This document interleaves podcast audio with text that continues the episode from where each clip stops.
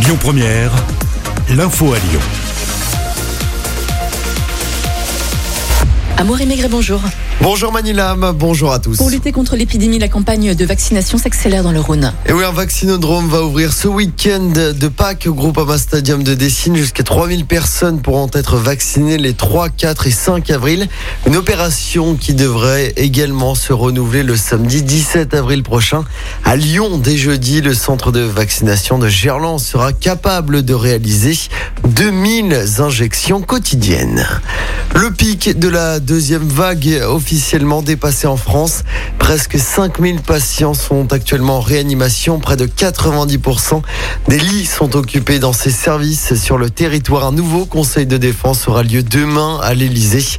Emmanuel Macron, le chef de l'État, devrait s'exprimer dans les 15 jours. Dans l'actualité également, la mortalité qui a augmenté de 9,1% en 2020 en France. C'est du jamais vu depuis 70 ans selon l'INSEE. On recense 55 500 décès de plus qu'en 2019. À l'évidence, c'est le Covid-19 qui a changé la donne. Le conseil scientifique, lui, ne se prononce pas sur un éventuel report des élections régionales et départementales en juin prochain. Dans son avis remis au gouvernement hier, le conseil d'experts a décidé de remettre la décision entre les mains du gouvernement. Matignon doit rendre son rapport aux parlementaires d'ici demain soir. Alors, est-ce que Villeurbanne deviendra-t-elle capitale française de la culture en 2022, Amoré Réponse aujourd'hui à midi. Neuf villes sont encore en course hein, pour obtenir ce label. Plusieurs critères sont pris en compte comme la participation des habitants, la transmission artistique et culturelle ou encore le rayonnement et la coopération internationale. Une manifestation tout à l'heure à Lyon pour défendre la qualité d'accueil dans la petite enfance, ainsi que pour défendre de meilleures conditions de travail. Les professionnels des crèches vont se retrouver à 10h place de la Comédie.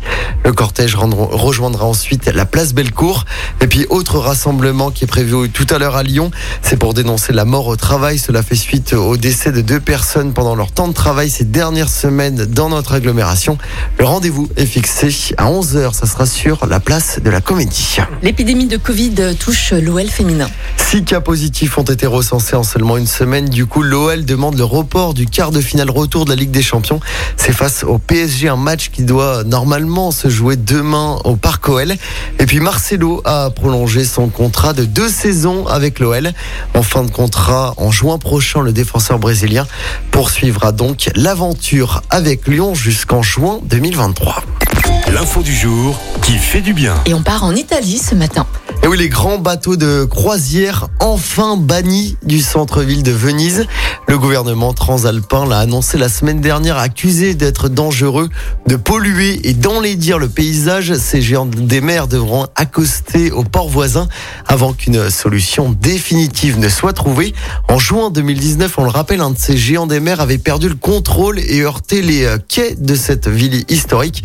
Si l'accident n'avait pas provoqué de décès, il avait donc relancé le débat sur la présence de ces paquebots dans la cité. Merci beaucoup, Amaury. On te souhaite bien sûr une excellente journée. Et à Merci. hein, les amis. Et puis, on te retrouve à 7h30. À tout à l'heure. Écoutez votre radio Lyon Première en direct sur l'application Lyon Première, lyonpremière.fr et bien sûr à Lyon sur 90.2 FM et en DAB+. Lyon Première